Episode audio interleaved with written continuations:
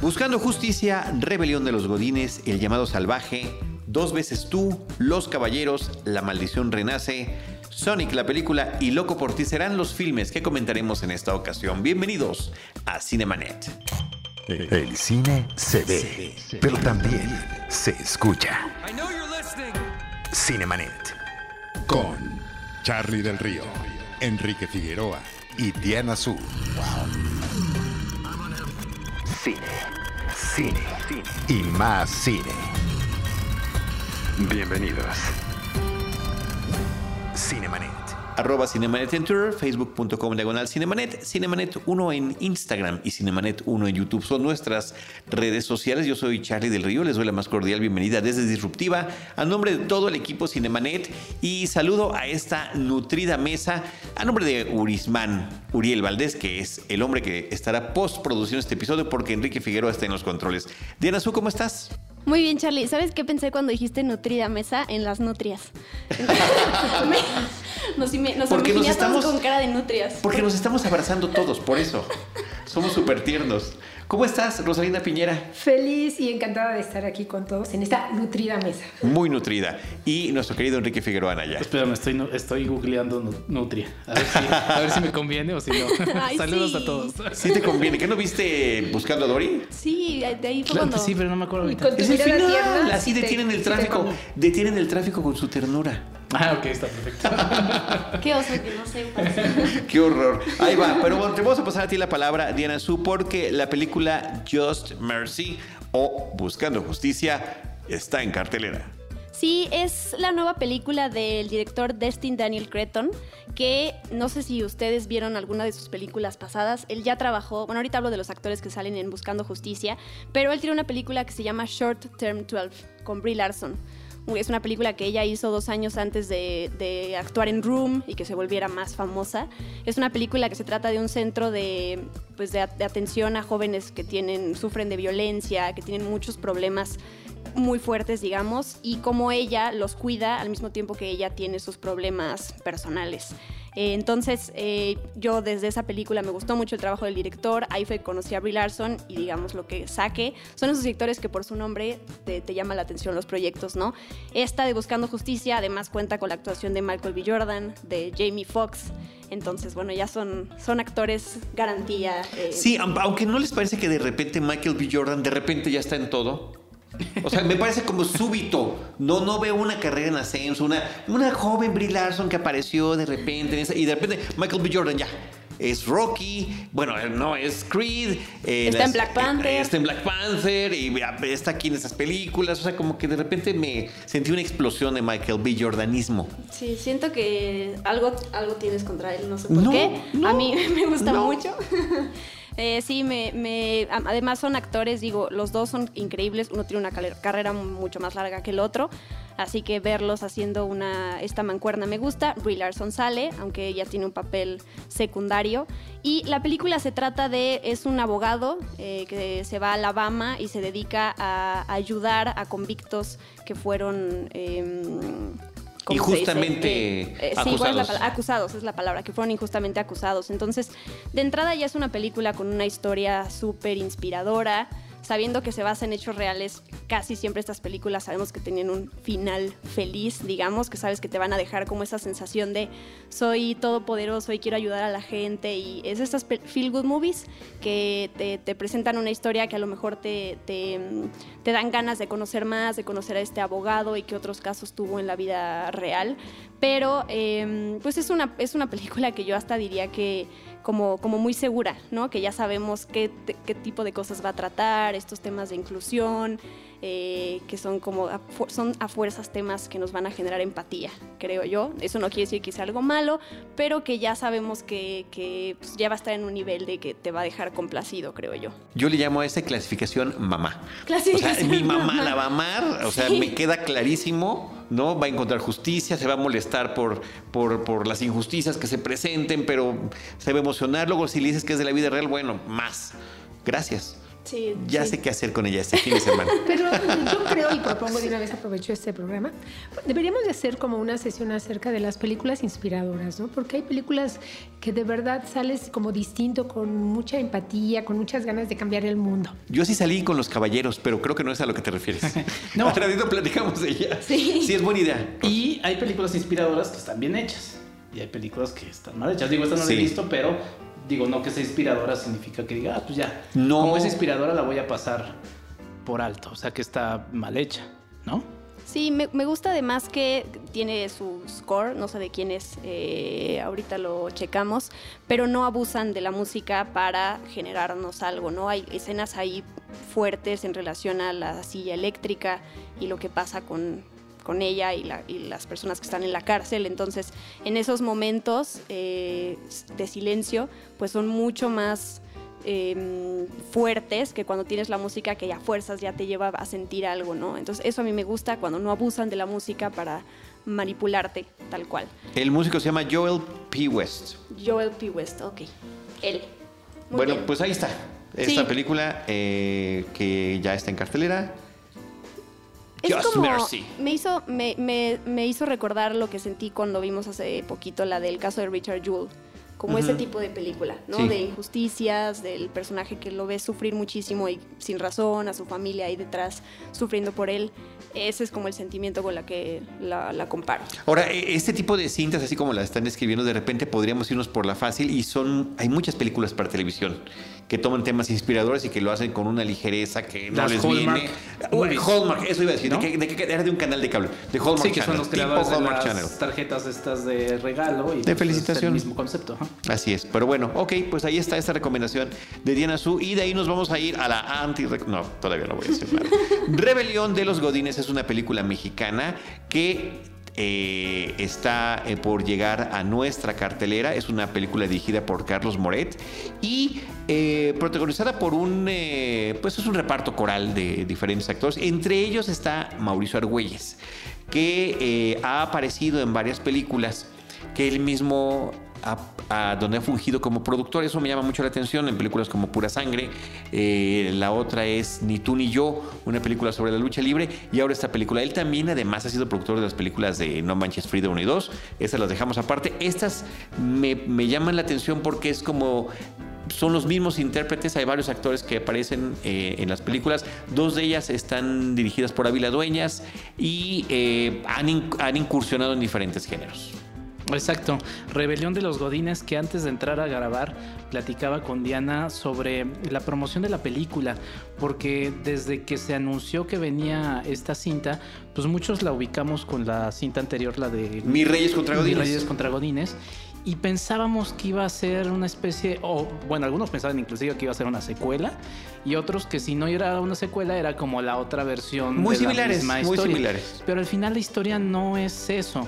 Y también le decía a Diana que inclusive el póster, eh, el teaser póster de la película, eh, ese me resultaba en- engañoso porque es una serie de toppers y el título de la película está hasta arriba en, un color que se, se pierde un poco con el fondo blanco de, de ese póster.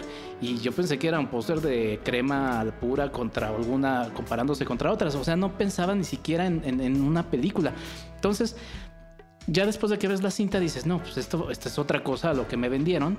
Eh, creo que sí es una, es una historia distinta. Creo que inclusive debió haberse vendido más como lo que es, porque creo que ahí encuentro lo positivo. Es una cinta que apuesta por otro tipo de mensaje, sobre todo en su personaje principal, que si no me equivoco es interpretado por Gustavo Egelhaf. Ajá. Y, y ya, tiene como compañeros a todos este eh, serie de personajes. Eh, encuentro ahí lo positivo de la cinta. Sin embargo, encuentro muchos de los problemas de, de muchas cintas, pues sí, también nacionales. Las actuaciones no, no, me, no me resultan tan, tan interesantes. Eh, Luego por ahí hay una serie de elementos, creo que de repente está tan saturada de elementos la cinta que se pierde un poco el corazón de lo positivo que encuentro. ¿De elementos que, perdón? De, elementos de narrativos, de historias a- alternas a la, a la principal, ¿no? Por ejemplo, hay dos personajes, uno interpretado por eh, César Rodríguez, eh, son una pareja de, de godines, y siento eso que es más como la promoción de la película, más que como parte de la cinta. O sea, siento que hay muchas cosas que se quisieron contar y que terminan estorbándose un poco. Y visualmente sí, la película me remitió un poco a, a televisión. O sea, encuentro esas fallas, aunque, como dices tú, rescato el, corazón de este equipo de gente que no encontraba trabajo en otras cosas, en otras partes, no les ofrecían. El mismo Mauricio Argüelles lo dice así, no me contrataban para actor en otras cosas. Entonces, ¿qué decidimos? Pues decidimos hacer nuestra propia productora, que en este caso es Época Films. Y, y pues ya, o sea, ese equipo creativo. Y encuentro también lo interesante de, de otro tema. Lamentablemente lo demás no termina siendo tan redondo, a mi parecer. Rosalina. Bueno, sí se trata, eh, agregando a lo que ha comentado Enrique, eh, la historia de Omar, de un joven que trabaja en el centro histórico, eh, dando vida a una botarga. Y a partir de ahí, bueno, va a intervenir el abuelo, que es justamente, bueno, Alejandro Suárez, pues Sí. todo un veterano, obviamente, de la, co- de la comedia. Y bu- es padre, me parece, verlo en pantalla grande, ¿no? Después de Sí. muchos años de tenerlo extraviado. Sí, y- exacto, y que, y que todavía tenga como esa, esa viveza, esa lucidez para, para interactuar y que se lleva, una- yo creo que a muchos de los mejores momentos de, de la película, ¿no? Obviamente, bueno, como, como el abuelo y que tiene que ver, ver por, este, le, por este nieto, pues le, le preocupa el futuro y entonces le dice que tiene que encontrar un trabajo fijo, obviamente, bueno, como en una oficina, en un gran, este, en una gran empresa, en un gran corporativo y a partir de ahí en este entorno idóneo, pues este joven va a poder eh, dar, este, potenciar to- toda su creatividad para, para este, proponer algunos proyectos. Y bueno, ahí es donde se supone que bueno, empiezan como un poco las primeras fallas. Creo que la, la película empieza con muchísima energía. Hay una gran idea y un manejo, manejo ah, muy acertado acerca de la música, ¿no? Sobre todo desde el inicio, ¿no? Desde este caminar con la, eh, la música de, de los, de los Gees, ¿no? De sobreviviendo, que es obviamente es un joven que está sobreviviendo en esta gran ciudad y que todavía no encuentra rumbo. Y luego viene como es, estas las reglas que tienes que, que seguir para ser un buen godines, ¿no? Y viene ahí desde el topper, la, el, el gafete y, y todo este tipo de elementos con los cuales se reconoce el perfil del, del godines. Pero después como que a mitad de la película algo sucede, no saben cómo continuar con, con, con, con el, con el humor y entonces viene ahí como una especie como de, de robo de, este, de información en la, en la empresa que obviamente inmiscuye justamente pues a los odiadísimos y malvados jefes. Sí, a, la- a los, eh, a los jefes, ¿no? Sí. Que finalmente termina funcionando ese tipo de antagonismo. Yo, yo lo que identifico, y ahorita te paso la palabra, eh, Diana, es el tema de, que en las tres películas que yo vi de ellos, en Pura Sangre, que es otra cosa porque es una película de suspenso, en Ni tú ni yo, y en esta, está el tema de la familia como un asidero de cada uno de los personajes, y por otra parte está el enfrentamiento al sistema. Y ese sistema puede ser efectivamente contra una asociación, contra eh, un sistema de gobierno o inclusive contra eh, pues la cuestión corporativa. ¿no? Entonces eso me llama la atención. Y sí, efectivamente, caen en muchos de los clichés y de los lugares comunes de lo que tiene que ver con la vida Godín. Por supuesto, eso es lo que ha hecho que al menos hasta ahorita, y posiblemente haya más, haya más porque se, ha- se abona mucho sobre ello todos los días en redes sociales. ¿Cómo es mi vida Godín? ¿Cómo es mi, mi lunch quincena, Godín? ¿no? La hora a la que salgo, mi gafete y todo ese tipo de cosas que, bueno, lo retoman y que a mí me parece que tiene sus momentos acertados también la película. Sí, yo no tengo problema cuando una historia cae en, en lugares comunes, cuando ya sabes, ya la puedes predecir tal cual y sabes a dónde va a llegar, siempre y cuando en el Inter, eh, esa es la, la- forma en que te lo cuentan, ¿no? ¿no? Digo, yo creo que hay muchas historias que pueden ser muy parecidas, pero mientras aporten algo en el medio, pues valen la pena. A mí esta me, me quedó a deber mucho.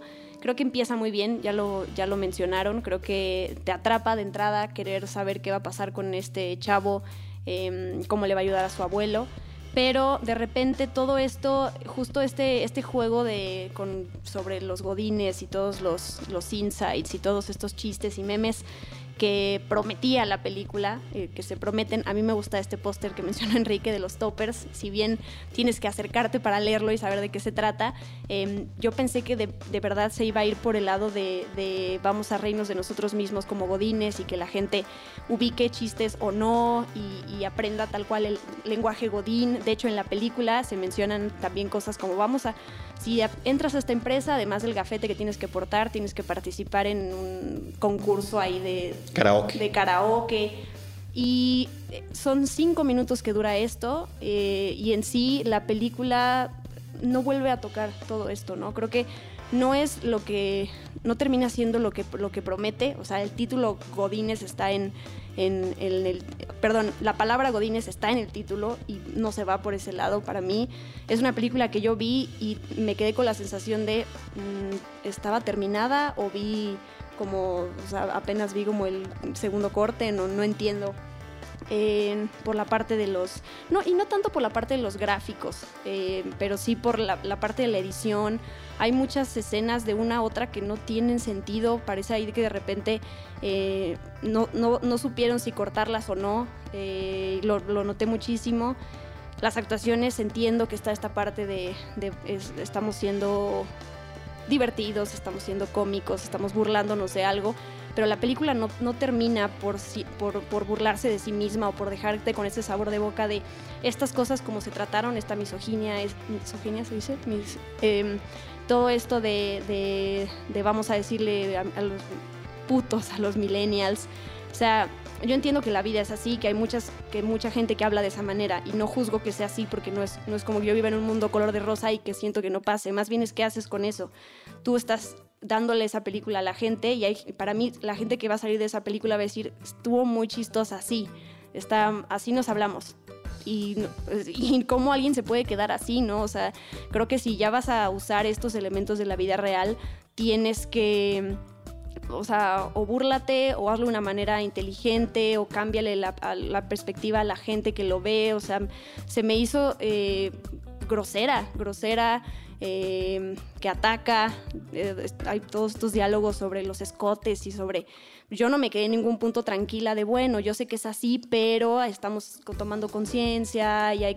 O sea, yo me quedé con la parte de sí, así es y está muy chistoso que seamos así. Sí, lo platicábamos este, después de ver la película. Eh, Diana y yo, y yo le decía que siempre es muy fina la línea entre la ironía, la burla y el estar eh, refrendando cierta actitud. Yo creo que ese no es el interés de la película, me parece que está por el lado justamente de criticar diagonal, burlarse de ese tipo de actitudes. Parece que no queda del todo claro. En mi caso no, no lo vi como un tema que, que molestara, pero bueno, entiendo que pueda interpretarse de esa manera, ¿no? la otra cuestión que me llamó la atención es eh, una serie de recursos gráficos que tiene la película narrativos. Por una parte tiene unos eh, shots desde el cielo eh, constantes ¿no? sobre Santa Fe y esta zona. Y la otra, cómo nos pone como una radiografía de las cosas que están sucediendo a lo largo de la película que me parece que son interesantes. Pero bueno, pues ahí está Rebelión de los Godines. El llamado salvaje es otra película que tenemos en la cartelera y el título original es The Call of the Wild. Enrique. Híjole, vi en mi letterbox que Dianita Azul le puso una calificación un poquito mayor que la mía, así que primero Diana Azul. Yo le puse tres estrellas de cinco. No sé, ¿cuántos le pusiste tú? Dos de cinco. Ok, bueno, tampoco estamos tan, tan distantes. Eh, a mí me gustó. Em, es, una, es una película de entrada a decir de Chris Sanders, que es el director de Lilo y Stitch que bueno, es uno de mis personajes favoritos, Stitch, por eso lo menciono y por eso me, es relevante. También dirigió Cómo entrenar a tu dragón, también dirigió Los Croods y este es su primer live action, que es una película que, el llamado salvaje, que mezcla live action con animación a computadora, el, el, protagonista canino está hecho a computadora y creo que es eh, lo que cogea la película de una manera súper evidente y, pues que no puedes dejar de verlo. Yo pienso, siempre recurro al ejemplo de Paddington, que es una película, eh, y sobre todo la 2, que se me hace perfecta en ese sentido, cómo mezcla los dos mundos, el, mundo de Paddington, un personaje que no existe, con la vida real, y se ve todo tan orgánico, tan, tan, tan bien, encaja perfectamente bien. Y cuando veo que un estudio como Fox, o bueno, Disney, aunque la hizo Fox, eh, siempre, siempre me voy a confundir, no logra este... Eh, que justo estos mundos parezcan unidos de una manera orgánica, me, parece terrible, ¿no? Eh, porque ya existe la tecnología para lograrlo. Ese es para mí el, punto en el que cogea la película. Sin embargo, a mí esto no me estropeó ni me, ni me evitó que disfrutara el mensaje eh, de esta libertad de, de que busca el, los- lo que buscan los protagonistas, tanto el perrito Buck como el personaje de Harrison Ford. Creo que la película, para quienes conozcan la novela, que yo leía hay un par de diferencias, es muchísimo más idílica, más rosa. Obviamente es una película familiar. Eh, no me parece malo esto. Creo que alguien, pienso en los niños, que no se van a dar cuenta de si el perrito está animado o no y, tiene estas partes como de pastelazos, de que se cae y se pega y que hacen reír a los niños. A mí me parece que, que es lindo el mensaje de la naturaleza y cómo funcionan las cosas también está ahí. Entonces creo que para mí cumple. Me pareció que está ok la película. Sí, no, yo la padecí muchísimo, la verdad. es que eh, justo, o sea, es un director, Chris Sanders, que ha venido de la animación y creo que esta fácilmente pudo haber ido a animación. Y creo que hubiera funcionado muchísimo más, eh, inclusive justo por este asunto de- de- del, del perro CGI, porque te saca muchísimo y no conectas con el perro. O sea, la verdad es que no, yo no sentí ninguna empatía por él ni por los demás, porque to- todos los demás animales son igual animados y mucho del humor es justo como si fuera una, una animación, que digo, no, no hay problema, pero me saca mucho de la cinta ese, ese aspecto. Sí siento que es una película que va más hacia un público infantil, lo cual no está mal, pero creo que podría ser también entretenida para los papás que los van a acompañar. Y, y sí, me llamó, bueno, no sé si es la primera película, Diana, tú que eres la la fan número uno de Disney. Sí es la primera película, por lo menos en este año, que ya está firmada bajo el sello de Fox Studios, no Fox, eh, no, 20th 20th Century, Studios, Studios. exacto.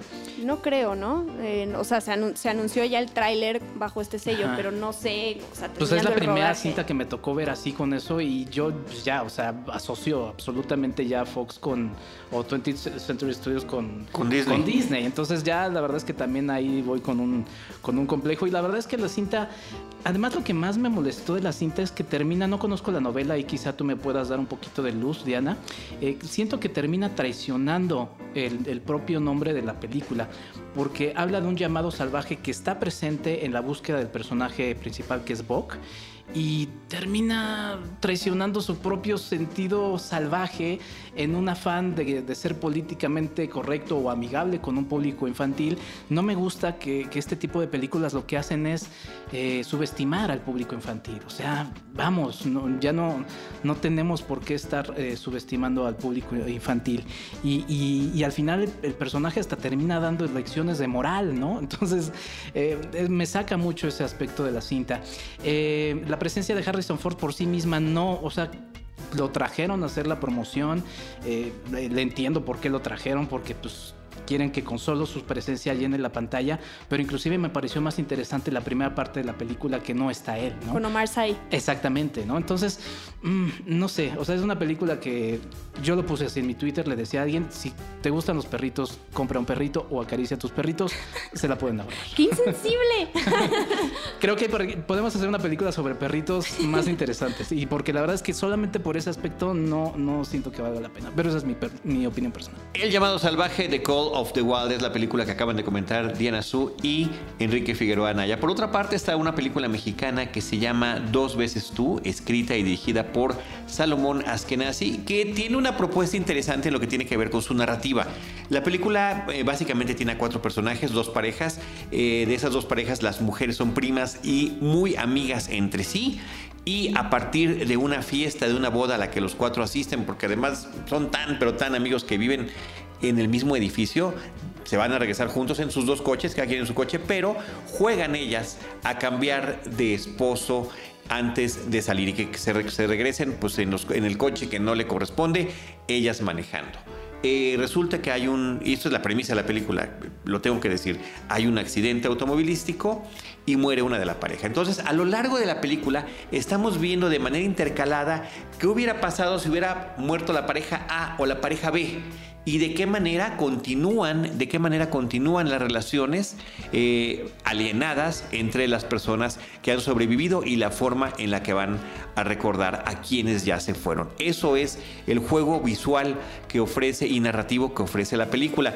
Ejemplos como este, pues está Sliding Doors, eh, donde justamente haber entrado o no a esta puerta corrediza del metro puede cambiar la historia de tu vida, o corre Lola corre, ¿no? Que dependiendo de cómo bajaba las escaleras, que por cierto era una animación muy divertida con una música frenética increíble, ayudaba muchísimo a que eh, se diera un desenlace distinto en la historia de Lola, su novio, el banco del papá y demás, ¿no? Entonces, eh, esta película lo que creo es que al final de cuentas, con todo y esa gran propuesta, siento que no sabe cómo cerrar, porque no siento que haya yo un desenlace concluyente en torno a estas vidas, Enrique.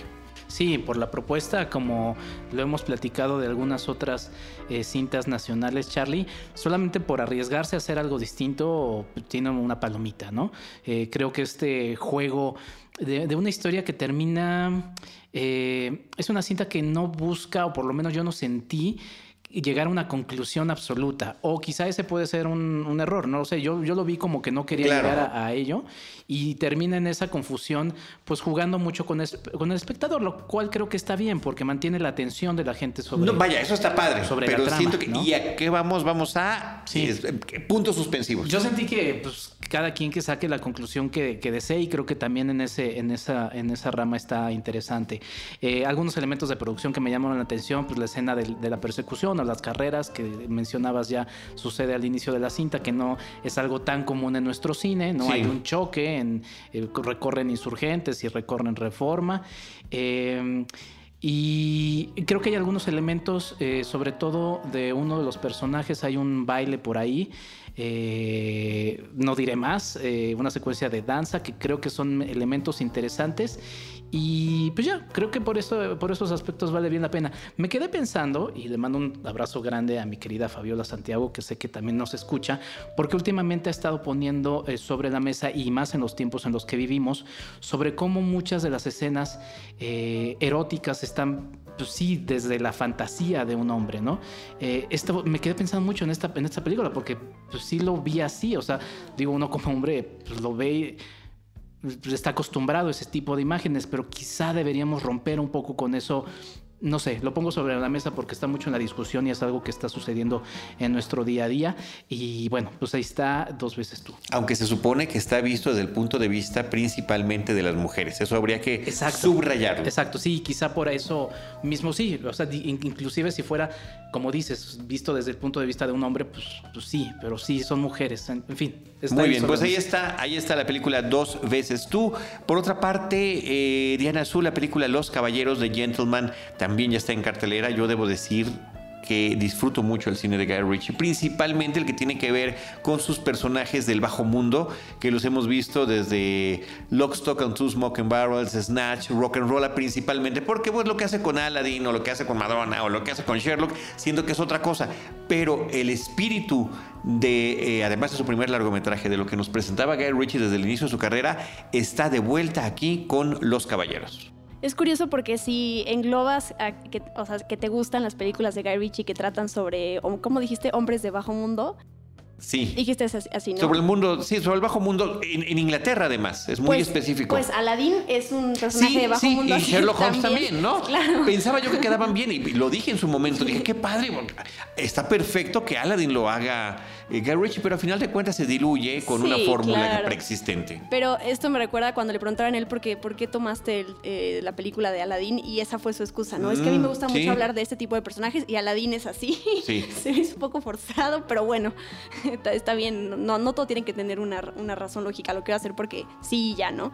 Em, me gustó mucho Los Caballeros, me gusta el, el, que tiene, ¿no? Eh, Channing Tatum, Matthew McConaughey, eh, Michelle Dockery, que es la de, la de Downton Abbey, eh, Hugh Grant, Colin Farrell, no sé, si me está olvidando. Colin ah, Farrell está genial. Henry Holding. Y además tiene un. Porque Colin Farrell aparece más. En, perdón, aparece mucho eh, en poquitas escenas. Hugh Grant sí tiene un peso importante. A mí me encanta ver a Hugh Grant en estos papeles, además, en donde es. Eh, mm, distinto, distinto de lo que normalmente nos tiene, Exacto, sí, ya iba a decir un acostumbrado. Sí. Oye, pero por cierto, Matthew McConaughey está en el primer lugar y para mí el personaje principal es el de Charlie Hunnam. Sí, es cierto. Es, mm, que sí, pero al, final la película recae en lo que las acciones de, Matthew McConaughey, que hizo mucho dinero con droga y ahorita quiere vender su imperio y entonces es todo lo que pasa sea, las conspiraciones que salen y la gente que está ahí tratando de, de apoderarse de su todo el dominio que, que logró y que creó.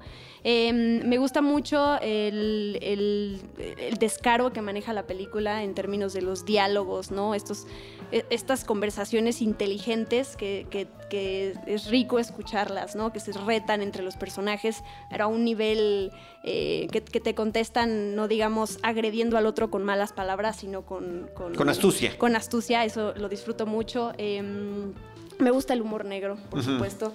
Todas las partes violentas también creo que van con la, con la película, no se sienten demasiado violentas tal cual o sangrientas. Em, mm, me gustó, sigo, sigo sin, o sea, me sigo quedando con Snatch. Me sigo quedando. La primera no la vi, la que tiene un título Lock, gigante. Stock and Two Smoking Barrels. Sí. Eh, Juegos, trampas y dos armas humeantes. Sí. Pero bueno, me, me- me gustó. Creo que además muchos fans de Guy Ritchie que pensaban que lo habían perdido por completo. A mí sí me gustó Aladdin, por cierto. Así que yo no soy una de Sí, esas. sí, pero pues no, es una película de Guy Ritchie. claro. eh, pues van a estar contentos, ¿no? Y digo Estamos yo- contentos. Estamos- Lo- ¿Estás contento? Doy fe, doy fe, doy fe. Sí, eh, fíjate que justamente con eso que era una trilogía de películas, eh, eh, Lock Stock pues empezaba con el bajo mundo pero callejero, ¿no? Después eh, en la siguiente en Snatch ya eran un poco más elevados, ya era venta de droga, eran diamantes, otro tipo de tráfico. Después con Rock and Roll ya era los eh, grandes negocios inmobiliarios y lo que hay detrás de, detrás de ellos, ¿no? Como que iba creciendo y aquí me parece que mete de todo y me parece que eso está bien padre de la película. La otra cuestión que me llamó la atención, la primera media hora la vi con mucho escepticismo porque no tenía el ritmo trepidante al que nos tiene acostumbrado. Claro. Pero aquí creo que en un acto de madurez, así lo quiero interpretar, es un poquito más a fuego lento y eh, funciona mucho mejor como recompensa cuando las cosas ya empiezan a dar resultados, después de, de ver cómo está todo enredándose. Él es buenísimo para enredar a sus personajes en situaciones inverosímiles, increíbles, inconcebibles y violentas y ver si van a poder o no salir airosos de ella. Me parece que esa es la parte genial que tiene la película, que con mucho ingenio y con mucha creatividad y con muchísimo humor negro saca adelante a través de grandes interpretaciones. Y creo que también sofisticación es otra palabra con la que yo uniría la película, desde el vestuario, desde estos personajes que no es que como que se manchen las manos, ¿no? O sea, están, están en un nivel de, de van a cometer, o sea, va a haber acción y, y va a haber eh, violencia y todo eso, pero todos los personajes estos eh, interpretados por esos actores tan conocidos, eh, o sea, se siente como esta elegancia en ellos, en los escenarios, ya lo hablamos en, en- en los diálogos, me, y me, me- me gusta eso, la verdad. Tienen su estilo. Tienen su Cada estilo. uno tiene. Así que yo recomiendo amplísimamente. Creo que es la primera, creo que es la primera película que le di. Le puse cinco estrellas ahora en esta cosa de Letterboxd que Guau, cinco Iván, estrellas. Iván Morales me hizo Lo vi, lo vi. Oye, Eh, no, nos, no nos seguimos. En tu creo. lista Hay que seguirnos. personal de Guy Ritchie, ¿en qué posición? Pues que es del 4, pero, pero pues las otras tres son las que ya mencioné. Así que vamos a seguir adelante, nos faltan varias películas, el tiempo apremia, Urismán Valdés se nos desespera, no desesperes Urismán, ahí vamos. Eh, La maldición renace, The Grudge es el título original, una vez más Rosalina regresa, esta es una franquicia fílmica que inicia en Japón, eh, no tras, se traslada a otros continentes y continúa dando proyectos fílmicos. Eh, Exactamente, se trata de la cuarta entrega estadounidense de esta película original del director nipón Takashi Shimizu, donde bueno planteaba ya todos estos fantasmas y espectros este, pálidos, ¿no? Obviamente que regresaban porque habían muerto en un momento de gran ira y no podían descansar y entonces eh, ahí a partir eh, de que tú pisabas sus aposentos, bueno, comenzaba esta maldición. Dirige el neoyorquino Nicolas Pesci eh, que es autor de una película muy inquietante en blanco y negro titulada Los ojos de mi madre. Y lo más interesante, bueno, hay que, hay que resaltar obviamente que está en el, en el elenco de Mian Bichir, que es como un- uno de los detectives que van a ser la guía junto con esta Andrea Rice Borough, eh, que van a ser como estos detectives que se empiezan a encontrar una serie de, bueno, de, de- de muertes, ¿no? Eh, que, que no logran explicar, ¿no? Porque, bueno, hay, hay razones que escapan de su comprensión. Y a partir de ahí, eh, una de las propuestas de este director es dividir este, los espacios temporales en tres años, 2004, 2005, 2006, a partir de lo que le- les va a suceder a tres familias diferentes, ¿no? Una pareja de ancianos, ella ya en, una- en un estado de, de- enfermedad terminal, Y, él, bueno, que está pidiendo como ayuda este, a una asistente de, de suicidio asistido, de muerte asistida. Eh, en otro año, un matrimonio joven eh, donde interpreta a John Cho, uno de, uno de los personajes, que de repente, bueno, esperan la llegada de su primer hijo y se enteran de una noticia fatal y eh, una tercera familia que ha muerto de manera muy trágica en un domicilio que es el que comienzan a investigar los detectives interpretados por Demian Bichir y por Andrea Riceborough, porque bueno, son de muertes inexplicables. Cabe señalar, bueno, que este domicilio está señalado con el número 44, que es el título original, bueno, que parte obviamente del título original del corto, del cual proviene toda esta saga, tanto la japonesa como la estadounidense, dirigida por este eh, director, y recordando que, bueno, que en que en la cultura asiática, en, la cultura japonesa, el número 4 suena igual que, que, muerte. Entonces, por eso está, está señalado y va a aparecer continuamente a lo largo de las películas.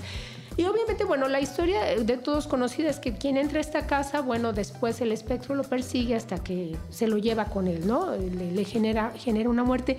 Yo destacaría en esta película sobre todo eh, el ambiente y un, y un punto muy, muy interesante es el hecho de que cada uno de los personajes está enfrentando alguna situación anímica o personal que lo conduce pues a la depresión, a la soledad, están muy cercanos también a la muerte, principalmente, por ejemplo, esta pareja de ancianos.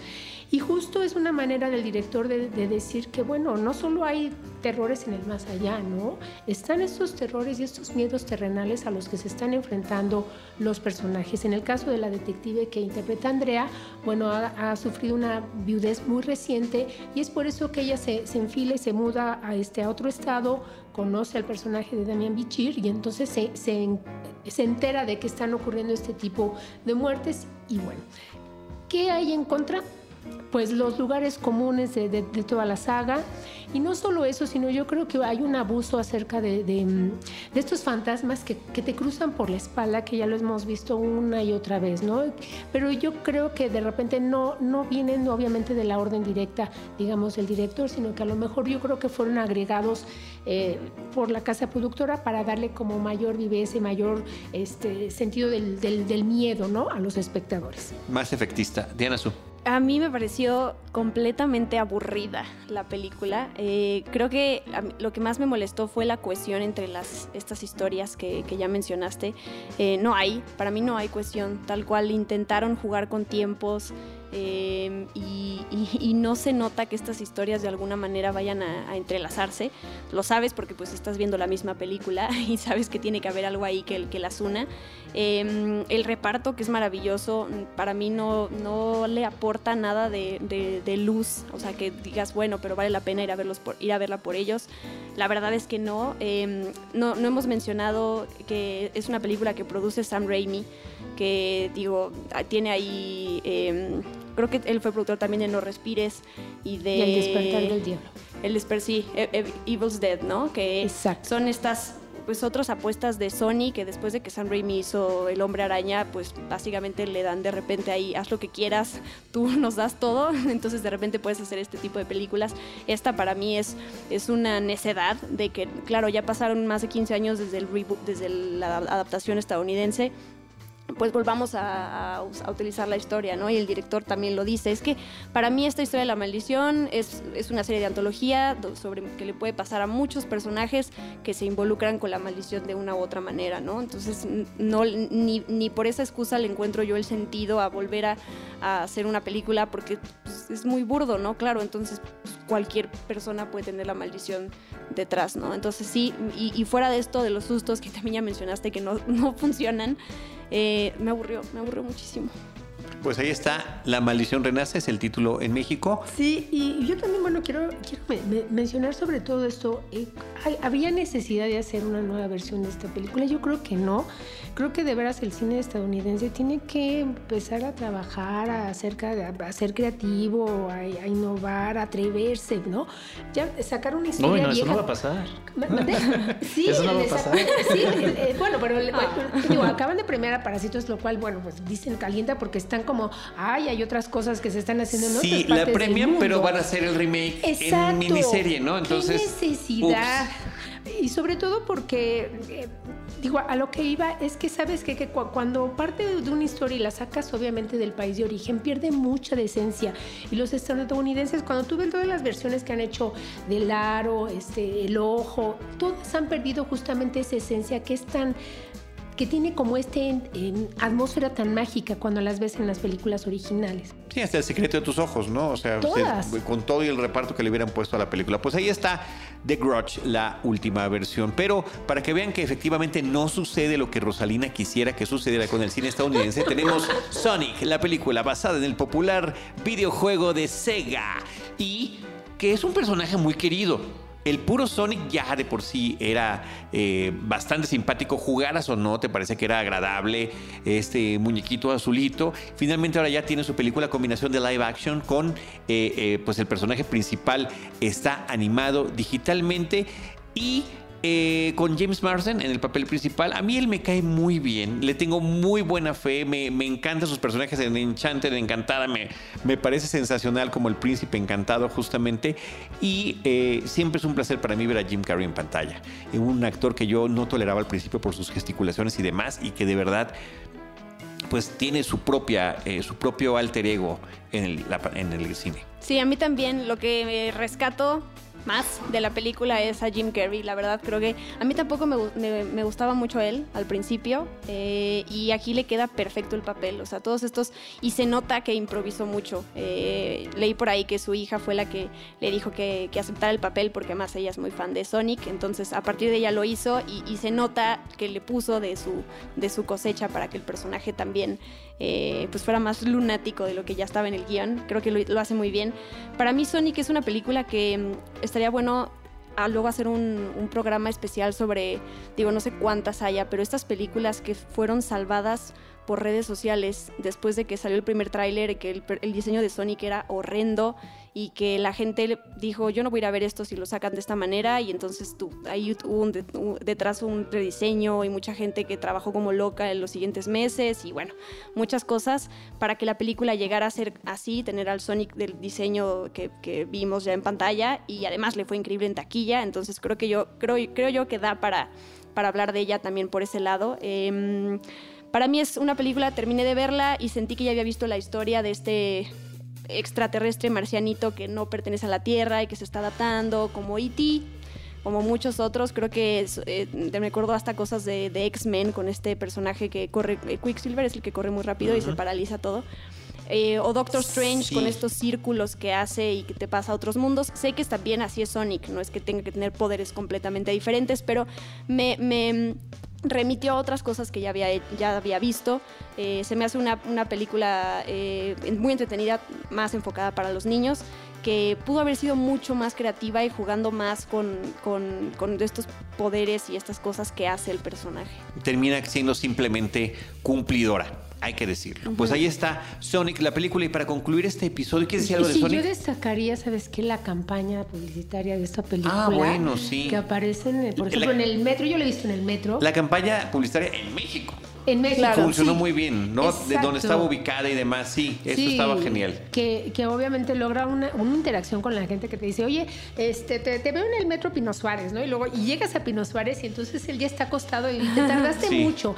Justamente esto logra una gran empatía. con Yo vi, yo vi en el segundo piso el que hay segundo fotomultas. Ah, También Sí, hay sí, otro de que aguas con la fotomulta o algún, Sí. algún tema ¿Cuántos así tienes, parecido. Exacto.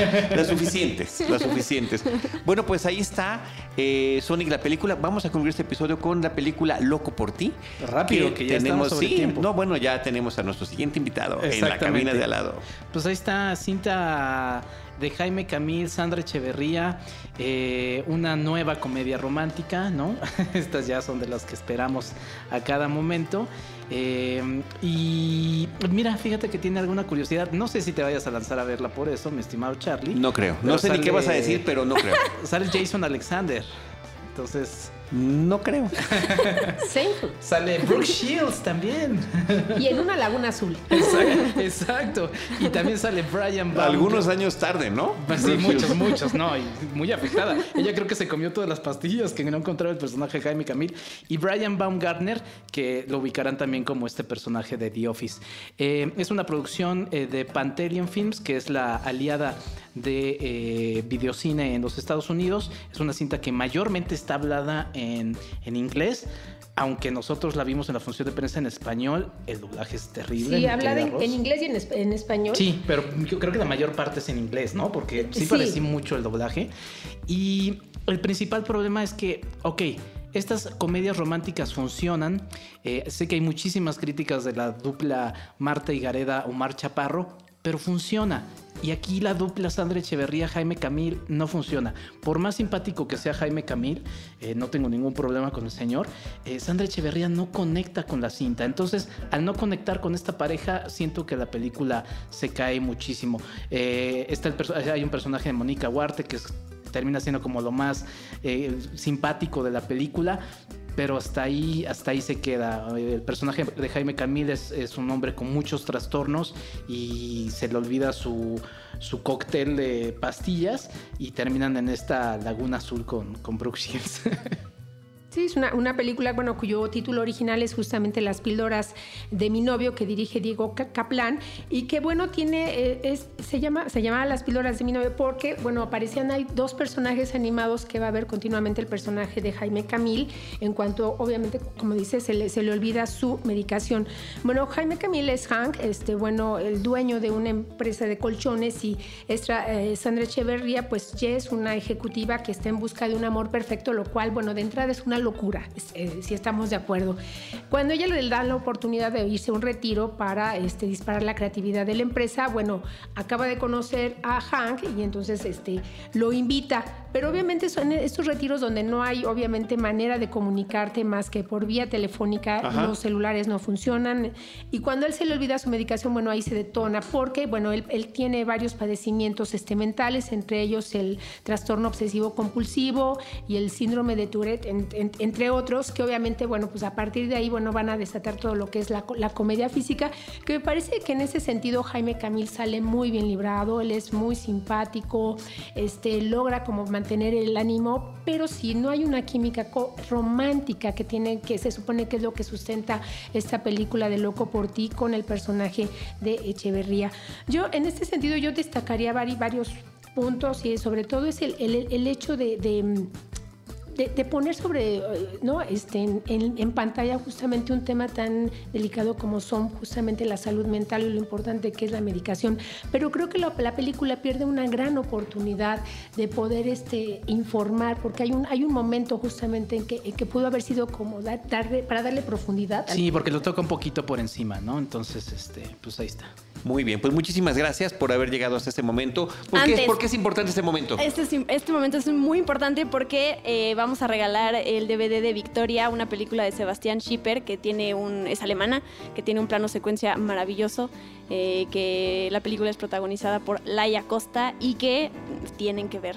La vamos a regalar al primero que nos ponga en Twitter que quiere la película de Victoria. Sí, o sea que normalmente Fácil. es quien, quien ya escuchó este episodio, Claro, el primer este día lo pone en Twitter y ya ganó, ¿verdad? Así de sencillo es. Muchísimas gracias a todos en esta mesa. Rosalina Piñera, Arroba Rospinera y nos leemos en Sector Cine. Gracias por acompañarnos. gracias Enrique Figueroa Anaya, Arroba Enrique Fe A86, así seguimos hablando de cine. Diana Azul. Arroba guion bajo Diana Su, bye. la más corta. Yo soy arroba Charlie del Río y les recuerdo que nosotros estaremos esperándoles en nuestro próximo episodio con cine, cine y más cine. Esto fue Cinemanet. Con Charlie del Río, Enrique Figueroa y Diana Su. El cine se ve, pero también se escucha.